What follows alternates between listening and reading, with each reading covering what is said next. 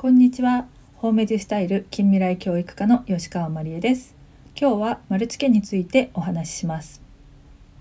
私は学童保育を経営しているんですけれども、そこでは子どもたちの勉強はほとんど見なくて、丸付けをとても大切にしています。丸付けの大事なポイントは、まあ、やったかやっていないかをチェックしてどれぐらい分かっているのかなっていう理解度が分かるということもあるんですけれども大事なのはそこからで子どもの状態がわかるわけですよね。なのでそこで、えー、丸付けをした後に適切な言葉がけをして子どものやる気を引き出すということに丸付けのですね極意があると思います。ではどういうふうに丸付けをしたらいいのでしょうか子どが家から問題集を持ってきてこれお家で勉強してるんだって言ってやっていると私は必ずその問題集を見せてもらいます結構多いのがですね丸付けをしないででもまあ1日1ページやるって決まっているので付箋だけついて子供は結構律儀に親が丸をつけてくれなくてもそのまま言われたページをやっているというものです。あとはえー、×だけついているというのもあります。子供がやったところで間違ってるところだけはチェックをつけて直させて、まあ、一応もう一度丸をつけているというものも時々あります。私はそういった問題集をお預かりすると、えー、おせっかいなんですけれども丸がついてないところを全部あの戻ってですねチェックつけて丸をつけて結構そうすると全問正解ということはなくてですね細かなところで間違いとかが見つかるのでそこに付箋をつけて子どもと一緒にもう一度やるようにしています。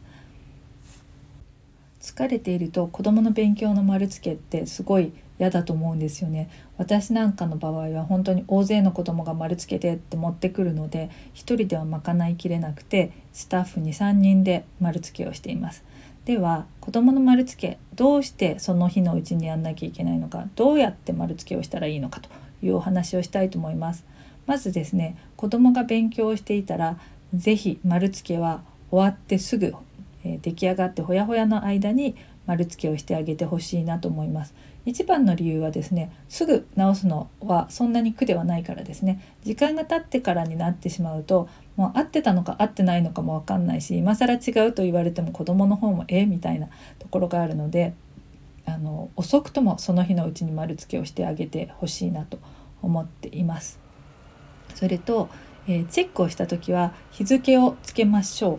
えー、日付をつけないとですね子供がやったかやっていないかをチェックするのが結構難しいんですね。今日勉強したの？ってしたよって言ってどれ見せなさいって言って見せられた時に全部に丸がついてないとどこまで見たか分かんないからなんかやったのかもしれないしやってないのかもしれないし子供はやったって主張するので、えー、その日1問しかやってないもしくは昨日や一昨日やった勉強を今日やったって言ってるのかもしれないんですけれどもそれ鵜呑みにするしかないですよね。丸をつけておくと最後に勉強をこチェックしてね丸をつけてあげた時から今までやった量というのが分かりますのでそういった言い逃れを子どもにさせないためにとても大事です。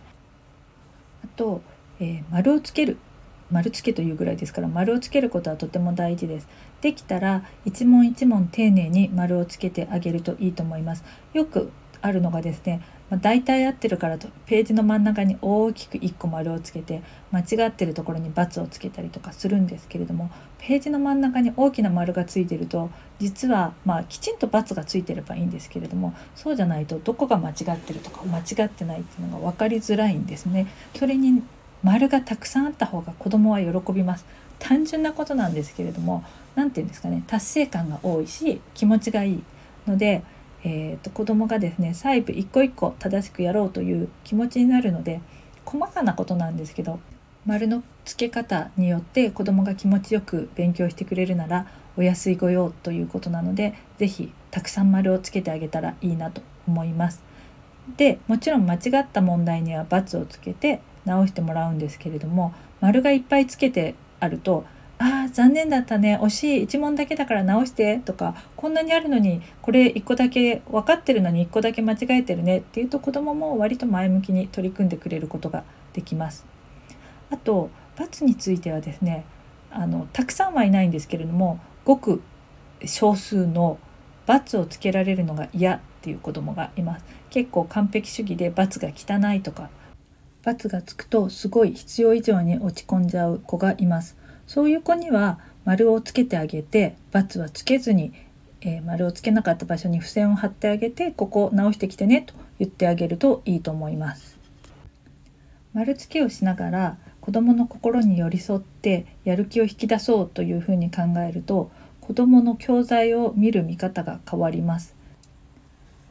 教材を見る時にそもそも今日やらない範囲をやっていないとかやってはいるんだけれども間違ってる。その間違いの仕方もですね一つは理解してなくて間違ってる場合とやる気がなくて間違ってる場合があるかと思います。それと結構落書きですね。あのちょこっと落書きしているものもあれば鉛筆で濃い色でグリグリと殴り書きをしている場合もあったりします。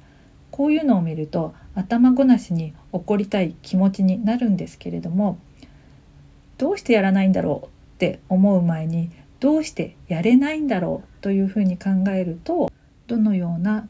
言葉がけがいいのかを考えるきっかけになります。私はですね、えー、決まった量を無理やり押し付けないようにしています。とっても子供がですね勉強しない日はですねえー、半分にしたりとかこことここだけ直してっていう形で、まあ、子どもが応じてくれやすいイエスと言いやすい交渉をします。でなるべく楽しい気持ちで終わるようにしてで多分勉強とは違うところに原因があると思うのでそれが何なのか疲れすぎてるのかなお友達と何かあったのかな全然分かんなくて困ってるのかもしれないということに大人が気づくきっかけとして丸付けをしてあげるとですねそれを毎日コツコツやってると長い時間で全然勉強の仕方とか勉強の態度が変わってきますので、えー、ちょっとですね丸付けをする時に子どもの心に寄り添いながら丸付けというのをやってみてください。